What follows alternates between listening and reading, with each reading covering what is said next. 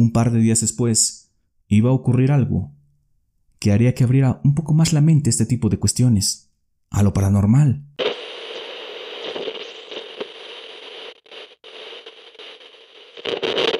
Muy buenas noches, bienvenidos sean todos ustedes a un nuevo episodio. Antes que nada quiero agradecerles todo su apoyo a este proyecto, ya que cada vez somos más y cada vez nos encontramos más cerca de poder ofrecerles más contenido. Por favor, no dejen de apoyarnos con su like al video, con la suscripción al canal de YouTube, al del podcast, además de ayudarnos a compartir nuestras historias con alguien a quien ustedes consideren que también les podrían gustar. Para el capítulo de esta noche, de nuevo nos vamos hasta un pueblo para conocer la historia de una entrañable amiga. Ella nos relata un encuentro con un ser mítico del terror y de las leyendas que predominan desde la antigüedad en nuestra cultura. Como siempre, no se vayan a ir sin dejarnos su opinión del episodio.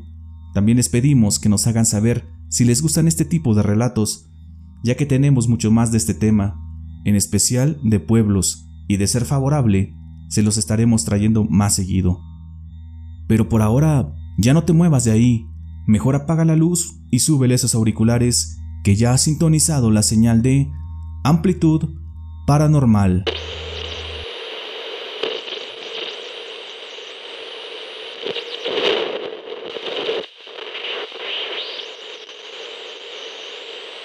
Hola, buena noche. ¿Y ustedes creen en las brujas?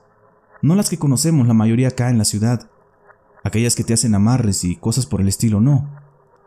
Yo me refiero a aquellos personajes míticos de los pueblitos, de aquellas historias antiguas que nos cuentan los abuelos o que escuchamos de la gente mayor. Yo siempre me había mantenido al margen de este tema, de lo paranormal. La verdad, era algo irrelevante para mí, o no irrelevante, sino un tema del cual ni siquiera pasaba por mi mente. Les cuento que yo nací en un pueblito en el noroeste de México, pero desde los tres años he vivido acá en la ciudad de Chihuahua. La verdad, no tengo ningún recuerdo o historia relevante de mi niñez. Bueno, no una que recuerde. Solo les puedo decir que vinimos a la ciudad porque mi papá comenzó a trabajar acá.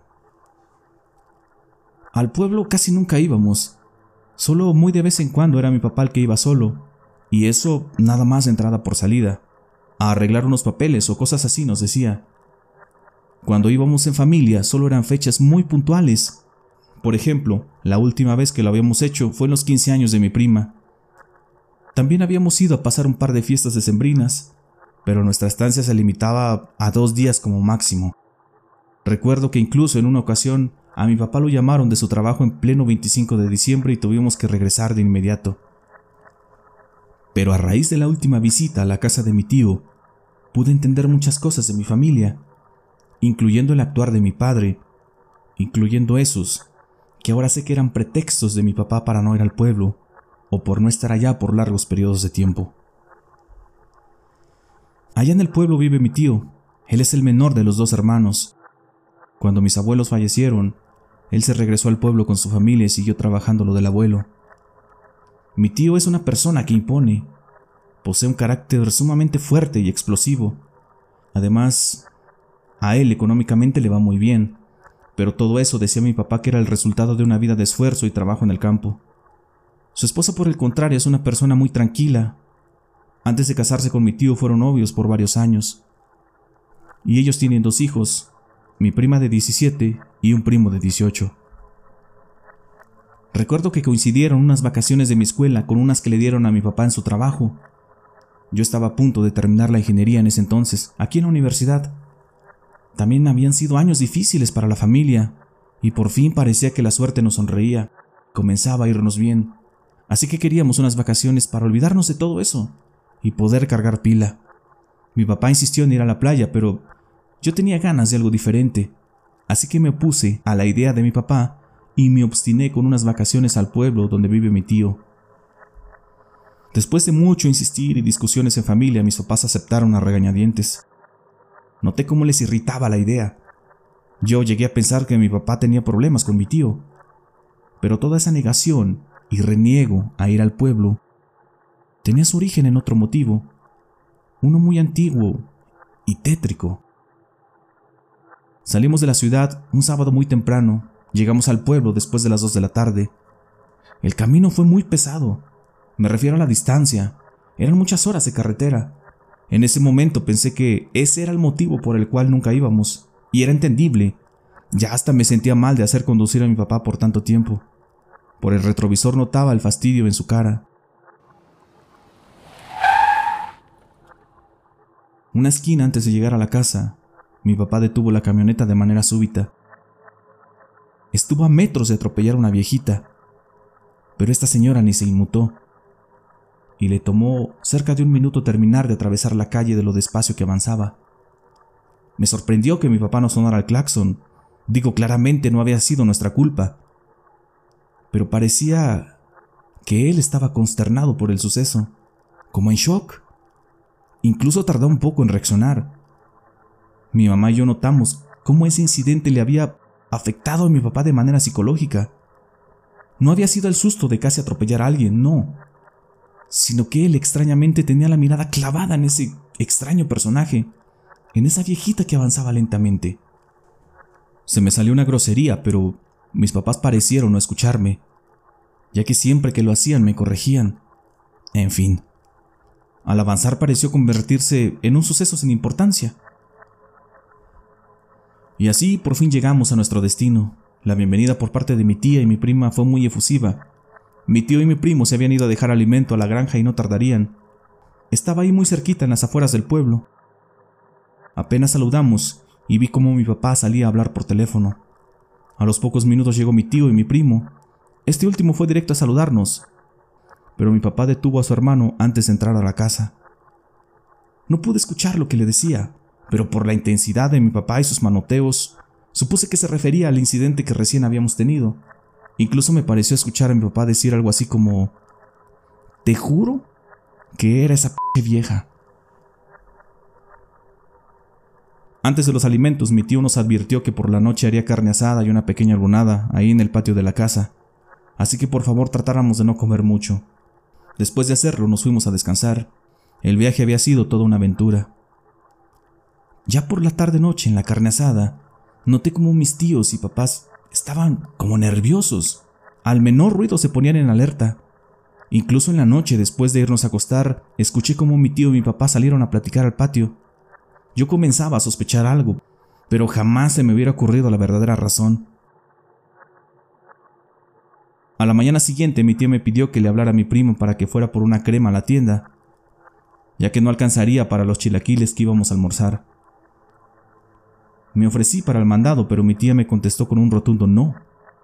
Tomé mi teléfono y me salí. Les dije que regresaba enseguida. Mi tía de inmediato se quitó el mandil y me dijo que ella iría. Mi mamá también se ofreció a ir. ¿Y ahora ustedes qué traen, eh? Les pregunté con un tono muy serio. Les dije que cuál era el problema con que fuera yo. Y me salí. Ya venía de regreso a la casa y en una esquina estaba una viejita pidiendo limosna. Imaginé que era la misma de la tarde anterior, la que casi atropellábamos. Ella tenía puesto un rebozo que le cubría hasta la cabeza. Con una mano se apoyaba de un bastón y con la otra sostenía una lata que sonaba a causa de unas monedas. Me acerqué a ella para darle el cambio que me habían dado en la tienda. Cuando me acercaba, la viejita pareció petrificarse. Dejó de moverse. Dejó de hacer ruido. La viejita alzó la cara y noté algo en sus ojos. Al parecer había perdido la vista o tenía algún padecimiento que con seguridad le diezmaba considerablemente la visión. Hola, mi niña, dijo con una voz rasposa y una sonrisa. Buenos días, señora. Aquí tiene. Y le alargué la mano para depositar las monedas en el bote. Hace mucho que no venías por acá, hija, dijo mientras forzaba su vista para verme mejor. Creo que se confunde, señora. ¿No? ¿Cómo te voy a confundir, hija? Yo te conocí cuando eras una niña, me dijo. A ver, espera un momento. ¿Cómo era posible eso? Que se acordara de mí. ¿Y cómo me reconoció, señora? Yo no la recuerdo. Y si me vio desde niña, pues el tiempo pasado yo he cambiado mucho. Es que hay cosas que no se olvidan, hija. me dijo esbozando una gran sonrisa. No puedo explicar mi miedo en ese momento, pero con las palabras de la anciana, sentí como un frío me recorría de pies a cabeza y mi piel se erizaba.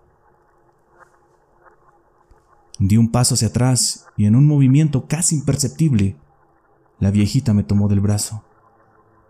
Por más que trataba de zafarme, la señora parecía tener más fuerza que yo. En algo sumamente asqueroso. Esa mujer lamió mi brazo. Me apena decir esto, pero al final me van a entender. Tuve que escapar de la señora como pude. Tuve que darle una patada para que me soltara. La viejita cayó y algo parecía divertirle. Yo me apuré a regresar a la casa. Al doblar la esquina noté como la viejita me estaba viendo desde lejos. Pero traté de calmarme. No quise contarles nada en la casa, ya de por sí estaban todos raros conmigo. Y lo dejé pasar así nada más. Pero esa misma noche tuve un sueño. Yo me encontraba en la universidad, me pasaban al pizarrón y yo no podía resolver un problema. Mis amigos se burlaban de mí, y yo molesta, de espaldas a ellos, tallaba mis uñas en el pizarrón. El sonido era tan agudo y desagradable, hasta para mí. Y desperté sudando. Pero no era el sonido de mi sueño el que me había despertado.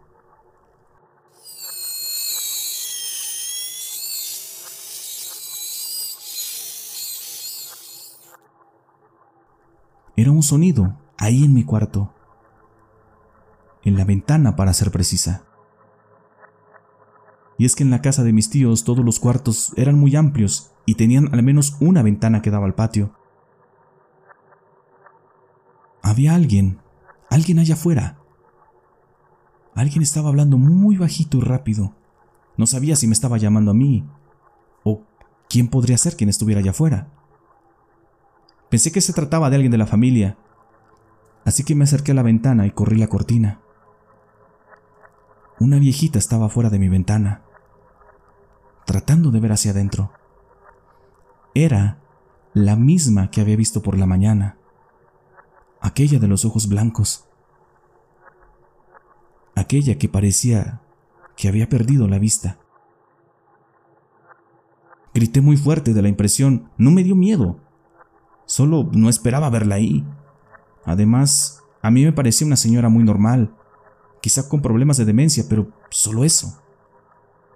Rápido llegaron mis papás, mis tíos y mis primos. Me preguntaban qué me pasaba. Les dije que había una viejita allá afuera, que era la misma que había visto en la mañana. Y al decir esto, mi papá pareció cambiar el tono de su piel, su semblante. Te lo dije, le dijo a mi tío. Al momento, mi tío agarró un rifle y le pidió a su hijo que lo acompañara. Se escuchó mucho alboroto afuera de la casa y un disparo. Después de varios minutos regresaron y mi papá fue con mi tío a la sala. La muy hija de la se fue brincando sobre los techos. Alcancé a escuchar que mi tío le decía a mi papá, me pidieron que les contara mi encuentro con la viejita en la mañana. Yo no sabía qué estaba pasando. No entendía todo ese alboroto. Me daba cuenta de que algo ocurría, pero no sabía qué.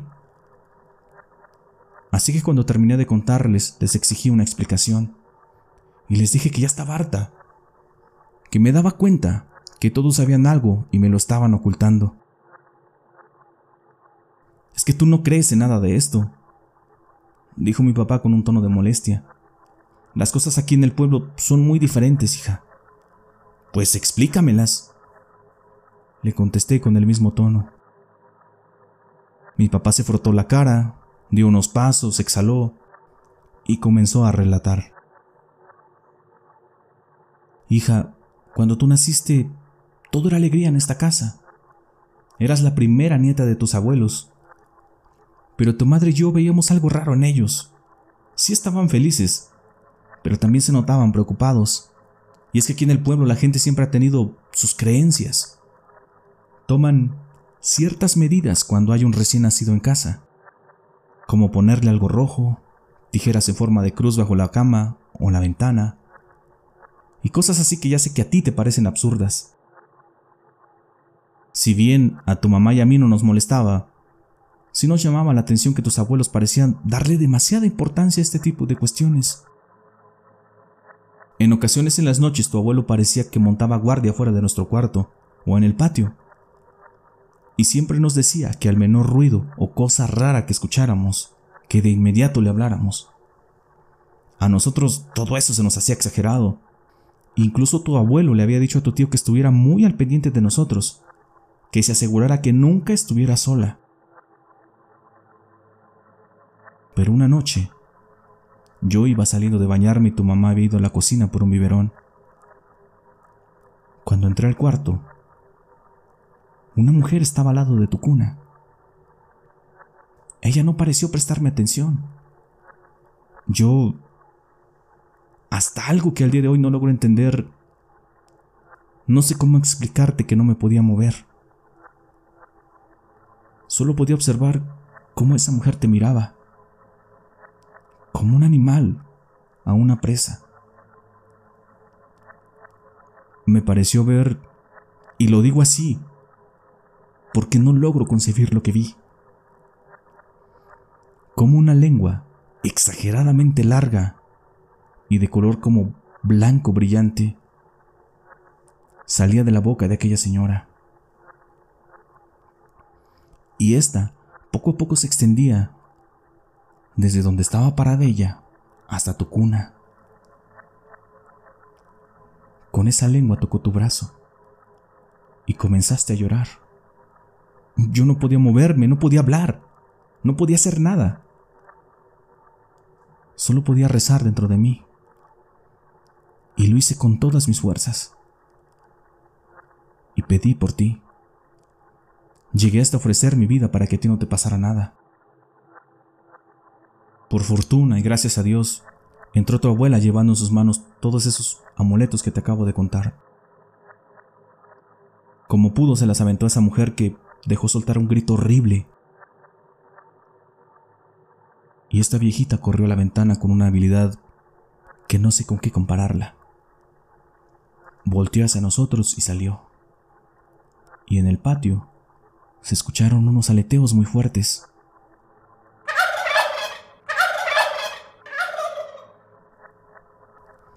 Y el gluteo de un guajolote. Un disparo del rifle de tu abuelo y enseguida el sonido de un bulto que caía del techo de la casa. Esta parte ninguno de nosotros la vimos, pero nos la contó tu abuelo. Dice que logró darle justo cuando esa cosa iba alzando el vuelo, que era un ave muy grande, y que cayó producto de la herida que le había provocado el disparo. Que trataba pero no podía ponerse de pie. Se iba de lado y gritaba del dolor, hacía unos sonidos horribles. El abuelo cargó el rifle de nuevo y al levantar la mirada, solo pudo ver cómo una viejita estaba en el lugar donde había caído el ave. Esta le imploró a tu abuelo que la dejara ir, que jamás volvería a acercarse a su casa pero tu abuelo era como tu tío. Intentó jalar el gatillo en varias ocasiones, y este nada más no lograba accionar el arma. Así que usó el rifle para asestarle un golpe con todas sus fuerzas, a lo que sea que fuera esa señora. Tu abuelo en ese entonces era una persona grande, adulta. Sus movimientos eran lentos, y eso le permitió a la bruja escapar arrastrándose, malherida por el golpe y el disparo que le dio tu abuelo. Yo, al igual que muchos de ustedes que están escuchando, me cuesta o me costaba creer esto. No lograba dar crédito a lo que escuchaba de la propia boca de mi padre. Y esa misma noche mi papá y mi tío salieron. Regresaron después de varios minutos con un señor que regó sal alrededor de la casa. También iba barriendo con una pequeña escoba hecha de flores y hierbas. Además me percaté que esta persona colocó algo en diferentes puntos de la casa, especialmente en puertas y ventanas.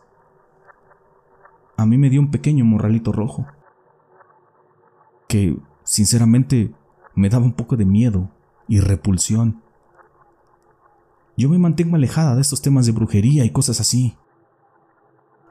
Pero bueno, un par de días después iba a ocurrir algo que haría que abriera un poco más la mente este tipo de cuestiones, a lo paranormal.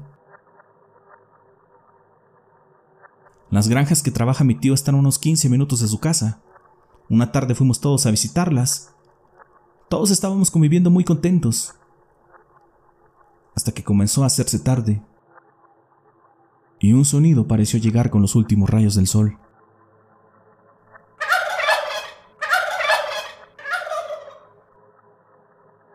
Un gulgluteo que no podíamos distinguir de dónde venía. Ese sonido nos puso muy nerviosos a todos. Mi papá y mi tío fueron corriendo a la camioneta por un par de armas.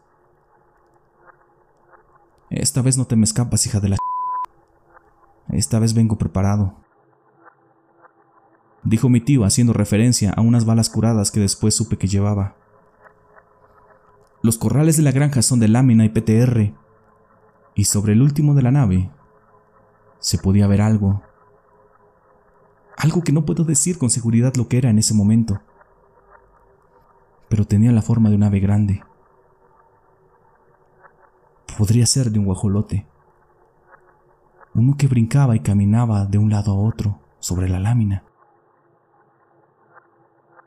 De repente lo perdimos de vista y se comenzó a escuchar como algo caminaba rápidamente entre los corrales. Y aquí pasó algo que no entiendo. Mi tío sacó una especie de lazo. Comenzó a rezar. Bueno, eso lo supongo porque hablaba muy bajito. Y a este lazo que había sacado, comenzó a hacerle unos nudos.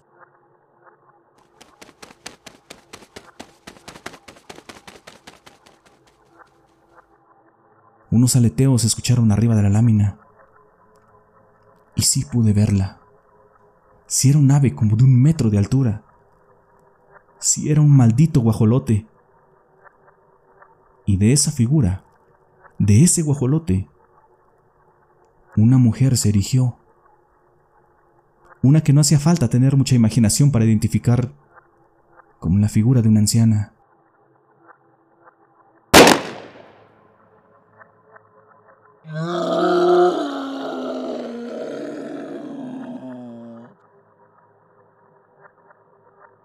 Esta vez, el disparo del rifle de mi tío había dado en su objetivo.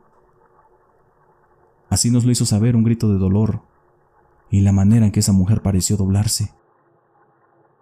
Se escuchó como un animal, como una herida, aleteaba sobre la lámina y parecía tener problemas para alzar el vuelo. Ese sonido de dolor poco a poco se comenzaba a alejar.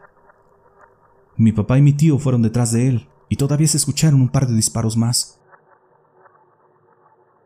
Les aseguro que no volveremos a ver a esa desgraciada, dijo mi tío con un tono de satisfacción en sus palabras. Después supimos que las balas de su rifle tenían una especie de veneno para aquella bruja. Dijo mi tío que esa bruja solo iba a alcanzar a llegar a donde fuera que habitara, y ahí iba a morir. En los días siguientes que estuvimos ahí en el pueblo ya no ocurrió nada más relacionado a la bruja, a la extraña viejita. Nada de sonidos raros, nada de aves, nada de nada. Después de eso regresamos a la ciudad y desde entonces no hemos ido a visitar a mi tío. Yo me quedé sin ganas de visitar algún pueblo, de saber de leyendas o cosas paranormales. Con esa experiencia quedé satisfecha. No quiero saber de más. Nosotros, las nuevas generaciones, cada vez nos resulta más difícil creer este tipo de cosas, de escucharlas.